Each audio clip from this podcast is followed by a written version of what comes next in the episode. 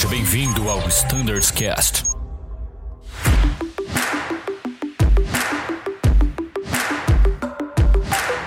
Fala pessoal que acompanha o Standards Cast, sejam mais uma vez muito bem-vindos a mais um episódio da Frota ATR. Hoje aqui comigo, como sempre, Danilo. Tamo aí. E Thiago Biesdorf. Buenas. Para a gente falar um pouquinho sobre algumas políticas de fuel saving específicas para o ATR.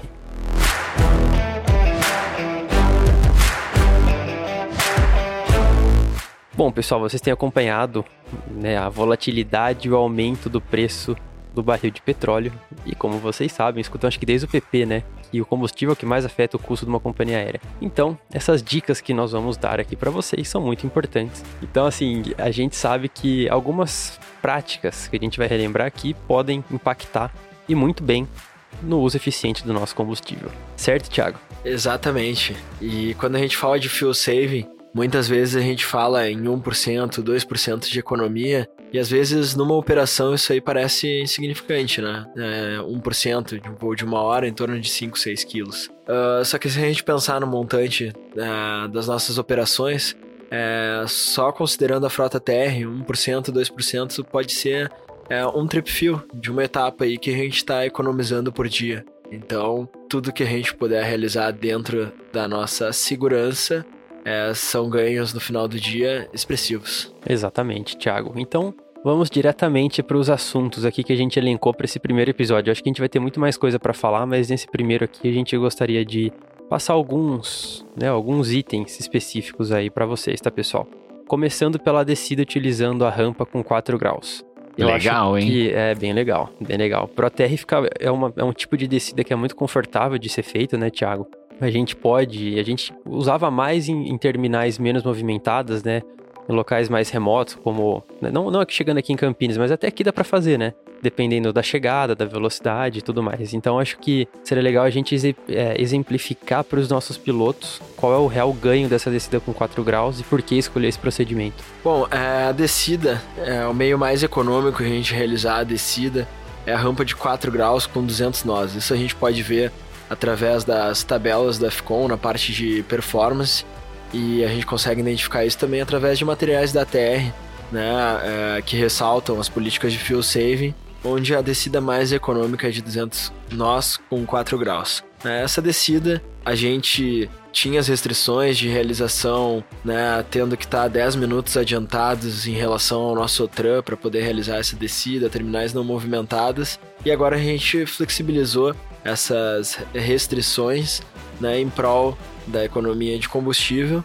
E então, hoje, para a gente realizar a descida de 4 graus, a única é, exceção é terminais movimentadas, né, para a gente não impactar no tráfego aéreo. Então, a gente deve sempre realizar essa descida de 4 graus com 200 nós, que gera uma economia bem significativa aí. A gente pode gerar uma economia de 5% ao voo, mais de 10 quilos por operação. Cara, é muita coisa, É 5%. bastante. E aumentando só 2 minutos de voo. Caramba. Exatamente, então essa descida é extremamente vantajosa uh, pra gente. Essa descida, ela, é, é claro, no momento da redução vai é, requerer um pouquinho mais de atenção pra gente não perder a janela de estabilização, né? Porque a gente tá chegando com 4 graus, então Uhum. com uma razão um pouquinho mais acentuada do que a padrão. Então é, a gente tem que se planejar para redução, né? Então é importante é, uma recomendação, né? Isso também não tá, não é uma regra, né? Mas é uma recomendação a gente é, se enquadrar na rampa de 3 graus a partir do IAF no procedimento. Aí a gente garante a nossa janela de estabilização. Então 4 graus até o IAF, depois 3 graus no Exatamente. pra- procedimento. Boa. E, Thiago, e se eu quiser descer com 4 graus e 240 nós, pode? Então, daí vem a novidade, né? Agora a gente passa a publicar no nosso SOP a descida de 4 graus com 240 nós. Então, deixando mais interessante aí a nossa operação e também gerando uma economia. É claro, essa, essa, esse perfil de descida ele não é, não é tão econômico quanto a descida é, de 4 graus com 200 nós, né? mas ainda apresenta ganhos em relação à descida padrão né? E é uma grande vantagem a gente realizar esse perfil em, em terminais movimentadas, né? 4 graus com 240. E a recomendação continua a mesma. A partir do IAF, volta para a rampa de 3 e garante a tua estabilização ali e o pouso. Né? Maravilha. Show de bola. E o que, que a gente tem pra falar do do uso do VNAV. Eu sei que é uma novidade, a gente já falou sobre isso, né, Thiago, recentemente, num podcast, temos vídeo. vídeo. temos tudo, mas pensando em fuel saving, né, vamos falar um pouquinho sobre o VNAV. É, o Vinave é um grande aliado aí nessa campanha. Além de trazer mais segurança, traz economia. Então é, é, é dois em um, né? Então, um grande aliado. E quando a gente fala de descida, para subida, pessoal, é, a gente não tem ganhos expressivos, né? Até porque a subida é praticamente idêntica aí. Na prática, não temos diferenciação entre o Vinave IAS e o, e o IAS only.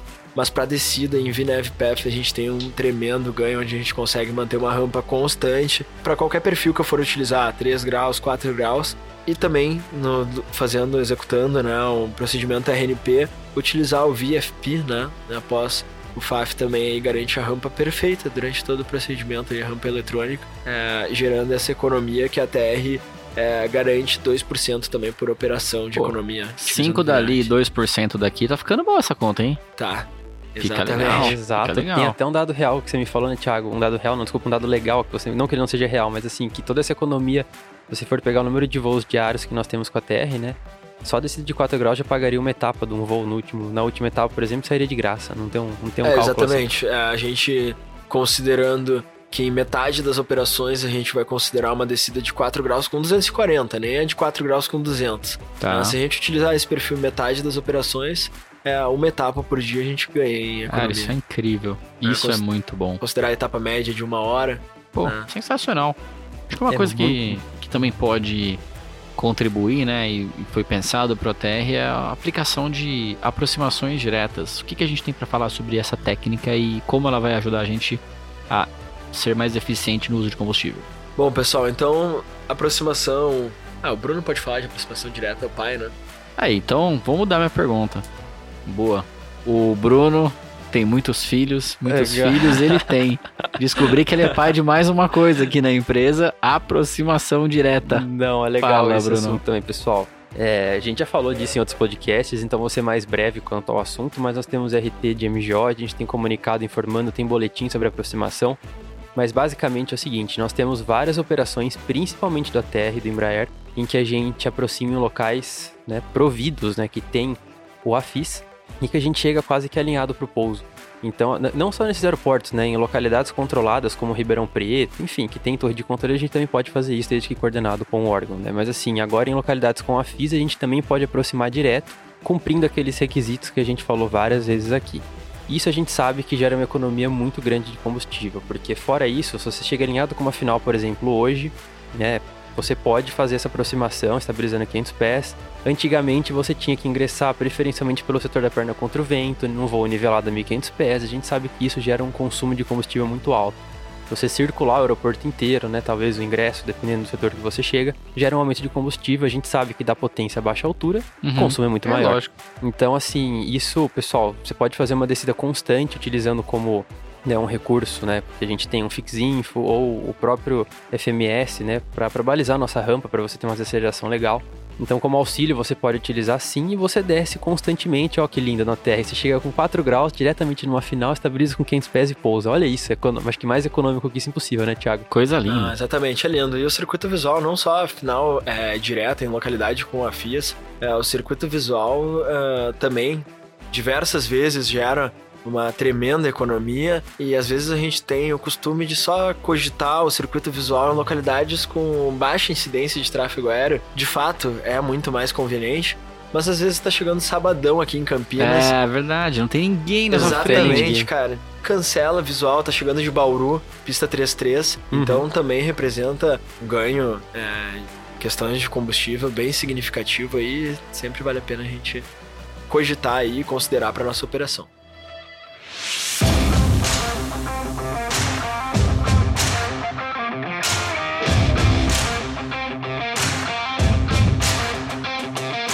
Sabe uma coisa que, que, é, que nós aplicamos no dia a dia, mas acho que vale a pena reforçar? Proa direta, cara. Você olha ali no seu, seu ND, né? Não sei como é que chama na Terra. ND Isso também? ND também, pronto. Display. Ou no MFD, no Embraer, né? É isso Ó, é isso aí. Você vê, cara, que puxa vida, se eu fosse voar direto aquele fixo ali, eu ia evitar todo esse percurso. Proa direta, cara. Coordena, tenta. O máximo que você vai tomar é um não. Exato. Com certeza você vai ouvir um aguarde. Exatamente. Isso é certeza. E depois pode vir um sim. Claro. Mas, Danilo, deixa eu te contar uma. O ATR voa sozinho, né? Então, a incidência de tráfego aéreo nos níveis da TR é bem inferior ao que tu tá acostumado lá no 30, nas outras frotas. Então, é, tem grande chance de a gente ganhar. Então, sempre que tiver a oportunidade ali pedir, a gente tem ainda mais essa vantagem na, no ATR. Pô, isso economiza combustível também. Muito. Sem dúvida, sem dúvida. É legal comentar que no ATR, né, ah, em termos de, de procedimentos de SOP, né, a gente já realiza procedimento de long range cruise, a gente já tem isso previsto. A gente tem a descida econômica que a gente mencionou aqui, agora a gente tem mais é, a opção da descida de 4 graus com 240, mas a gente é, praticamente acaba aí as nossas, os nossos recursos de economia de procedimentos de, de SOP, né? É, a gente só tem uma configuração de flap para decolagem, de flap para pouso, a gente é, não tem esses recursos que as demais frotas têm, né? Então lembrando que na TR a gente tem, por um outro lado, essas outras opções de proa direta, circuito visual, que às vezes ficam mais fáceis para nossa frota. Coisa que é legal na TR, decolagem na intersecção. E isso é legal, hein, cara? Fala mais pra gente sobre isso. É, Ainda também. mais agora em Campinas, eu desculpa te interromper, Thiago, mas eu vejo muita terra ali nas Tangos, nas Romeos, ali por aí, naquela região, né? Ou então ali nas November saindo pra 3-3. É, eu vejo muita gente decolando às vezes da Alfa, da Bravo, a TR decola. Cara, tem né, você performance. rodou no seu SPS, vai coube na pista. É, exatamente. Uma vez que está disponível no SPS e também é um trabalho que a gente está realizando aí com a engenharia de operações, de incluir mais localidades, mais interseções, né? Mais abrir o leque né, de possibilidades para a gente realizar esse tipo de decolagem. É, também apresenta uma grande vantagem. Também em horários de baixa incidência de tráfego aéreo, a gente consegue é, se adaptar ali numa interseção, decolar. Rodou no SPS, tá ali disponível a interseção, é, teve performance para isso, não tem por que não realizar. E mete o pé, né? Mete o pé. Exatamente. Acho não- que vale a proatividade também, né? Seja proativo, galera. Então, essa questão de decolar em interseção, pô, tá legal, né? Enfim, tráfego aéreo tá tranquilo. Roda uma segunda performance, deixa na manga e coordena. Vai que você seja autorizado a decolar em interseção. Reduz o tempo de táxi, muitas vezes, que acho que é o maior ganho. E já sai voando. Exatamente, Danilo, é o que eu faço. Eu deixo sempre rodado pra interseção, que é, é o pior dos cenários em termos de performance. Se ganhar, ganhou. Se deu, se abriu a janela ali, beleza. Se não, já tá rodado Já ali tá rodado. Pior pé. cenário de, de performance, decolando de uma interseção é, com maior disponibilidade de pista, não vai ter influência nenhuma negativa né, na nossa performance. É isso aí. Exatamente, e outra, né? Pô, Curitiba tem a pista 11, Salvador tem a pista 10. A gente tem também outras alternativas, né? Pô, o cara tá taxiando lá pro outro lado, ele vai ter que fazer backtrack lá na 15. Eu tô aqui na cara da 11 pra decolar. Pede uma Cid Omni, sobe com V2 mais 10. Olha que beleza, né, Coisa pessoal? linda, hein? Eu adoro a Cid Omni, que economiza no briefing, né? Você fala, Nunca uma, né? mantém a proa, tantos pés, tum, proa de, sei lá, Team Então, pra Campinas. Danilo tá- Economiza até no briefing, cara. Economiza até no briefing. Danilo a pedir no trintão lá, Uma saída Omni de sair da Campinas. Omni de Campinas. É, Vão pedir. Não, num horário com baixo, né? Que que o tráfego estiver mais tranquilo, não tem porquê, né? Coisa Não linda. pedir. É uma boa. Coisa linda. Mas, Bruno, mu- muito interessante o que tu falou a respeito do exemplo de Curitiba e Salvador. Né? São pistas auxiliares que geralmente, né, caso não houver nenhuma restrição através de Airport Briefing, Notan ou Notan Azul, não tem por que a gente não solicitar. E Curitiba é uma opção que a gente tem uma operação significativa Uhum. e que depende eh, do setor que tu vai decolar, apresenta uma vantagem legal, bacana. Exatamente, exatamente. Pô, tô pousando, às vezes, não quero pousar na 33, quero pousar na 29, fazer um circuito visual, enfim, não tem por que não coordenar. Dependendo do setor que você tá vindo, pessoal, vale muito mais a pena você ganhar muita economia de combustível. Show de bola. O último tópico que a gente tem pra falar hoje aqui sobre fuel saving é o long range cruise, mas você já falou que é padrão, certo? Exatamente, Danilo. O Long Range Cruise eh, sempre teve disponível né, eh, no nosso SOP né, a utilização desse regime. A gente tem restrição para condições de gelo e a gente tinha a restrição em relação ao OTRAN, né, tendo que estar no mínimo 10 minutos adiantados em relação ao OTRAN. E essa restrição ela está caindo através de uma, eh, de uma revisão temporária. Então a, a única restrição para execução do Long Range Cruise é, acaba sendo somente é, as condições de gelo, né? Então não posso realizar, executar esse regime em condições de gelo, né? E também a gente, é, muita gente questiona a respeito da economia né, em long range cruise, dependendo do vento, questiona se de fato o long range cruise é econômico com vento de proa. E pra gente tirar essas dúvidas de vez do nosso grupo aí, a gente está coordenando com o CDV a inclusão, né, no campo do AFP, Operational Impacts, onde a gente consegue demonstrar o quanto o regime comparativo ali, comparativo né, em relação ao que foi planejado e se a gente optar pelo long range cruise, o quanto que a gente economiza. Então a gente está coordenando aí com o CDV, solicitando a Lido, né, a inclusão desse comparativo no Operational Impacts. Cara, sensacional. Muito bom. Thiago, Danilo também contribuiu bastante. Tem mais algum outro ponto, Thiago, que você lembrou agora que você fala, gostaria, gostaria de falar, pô, isso aqui realmente traz uma economia boa pra gente? Acho que a gente abordou as principais práticas aí, Bruno. Como o Danilo falou, a proatividade é essencial para a gente solicitar uma decolagem de uma interseção, realizar um circuito visual, uma aproximação direta. Eu acho que uma, uma por exemplo, uma SEO em solo é uma boa coordenação. Você está aproximando o seu range call, pô, vou parar na posição tal, ó, pessoal, poderiam coordenar uma SEO pra gente, economiza tempo de hotel mode, ajuda na refrigeração, né? Você Exatamente. fazer um single engine taxi out depois. Então é o que você falou, proatividade, né? Você tá ligado na operação, né, pessoal? Pô, você tem seu plano de voo ali, recebeu, pô, Curitiba, 15 e tal lá. Vou decolar da 11. Mais fácil, mais rápido, economizar, sei lá, 10 milhas. Pô, 10 milhas em Pô. cada, se for 100 voos num dia, são é um voo 10 milhas. milhas em 100 voos é mil milhas, bro. É, são mil milhas, é isso é aí. de pirar a cabeça. Um outro, uma outra alternativa aqui, uma outra prática também que a gente pode adotar dependendo da localidade, do tráfego aéreo, se não houver restrições, é, por que não solicitar decolagem ou numa localidade que não tem controle de tráfego aéreo, informar uma decolagem com é, na pista que o vento é, tá de cauda dentro dos nossos limites, né? Dentro da performance. Exatamente. Lógico, Quando o SPS é, não teve impacto de performance, está com 5 nós de cauda dentro dos nossos limites. Por que não, né? É uma possibilidade. É uma possibilidade também. Bom, pessoal, acho que a gente conseguiu falar vários itens aqui né? Olha quantas oportunidades a gente tem para conseguir economizar combustível na nossa operação. Se a gente fosse esticar tudo isso no final do voo, daria uma bela economia, hein, pessoal? Pensa, fala a verdade. Exatamente. E outro fator importante, pessoal, é sempre que identificar qualquer fator que esteja prejudicando as políticas de fuel saving, também realizar um reporte aí para Flight Standards e para chefe de equipamento, que a gente possa estar tá mapeando isso e, e, e solucionando o quanto antes. Show de bola. É isso aí, pessoal. Bom, então fiquem ligados. Eu acho que a gente passou para vocês aí várias dicas, né, vários conceitos, alguns já previstos, outros novos, a descida com 4 graus 240 nós, para não impactar tanto aí na nossa chegada, né, dependendo do fluxo. E pessoal, eu acho que esse momento agora é legal a gente conversar, bater papo. Então, mais do que nunca, a gente vai pedir para vocês, pô, você tem alguma sugestão? Você viu alguma oportunidade de melhora de consumo de combustível que a gente possa talvez mudar no SOP? que a gente possa pensar algum novo procedimento, manda pra gente, tá, pessoal? Que isso está sendo muito importante nesse momento que a gente está passando. E lembrando, segurança é o nosso primeiro valor. Com, Com certeza. certeza. É isso aí, Thiago, muito bem falado.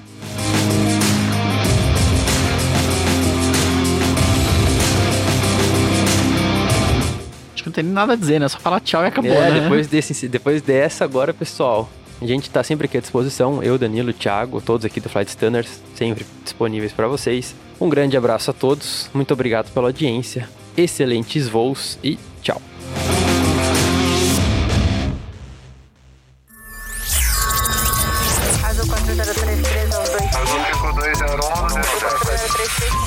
Você ouviu ao Standards Cast.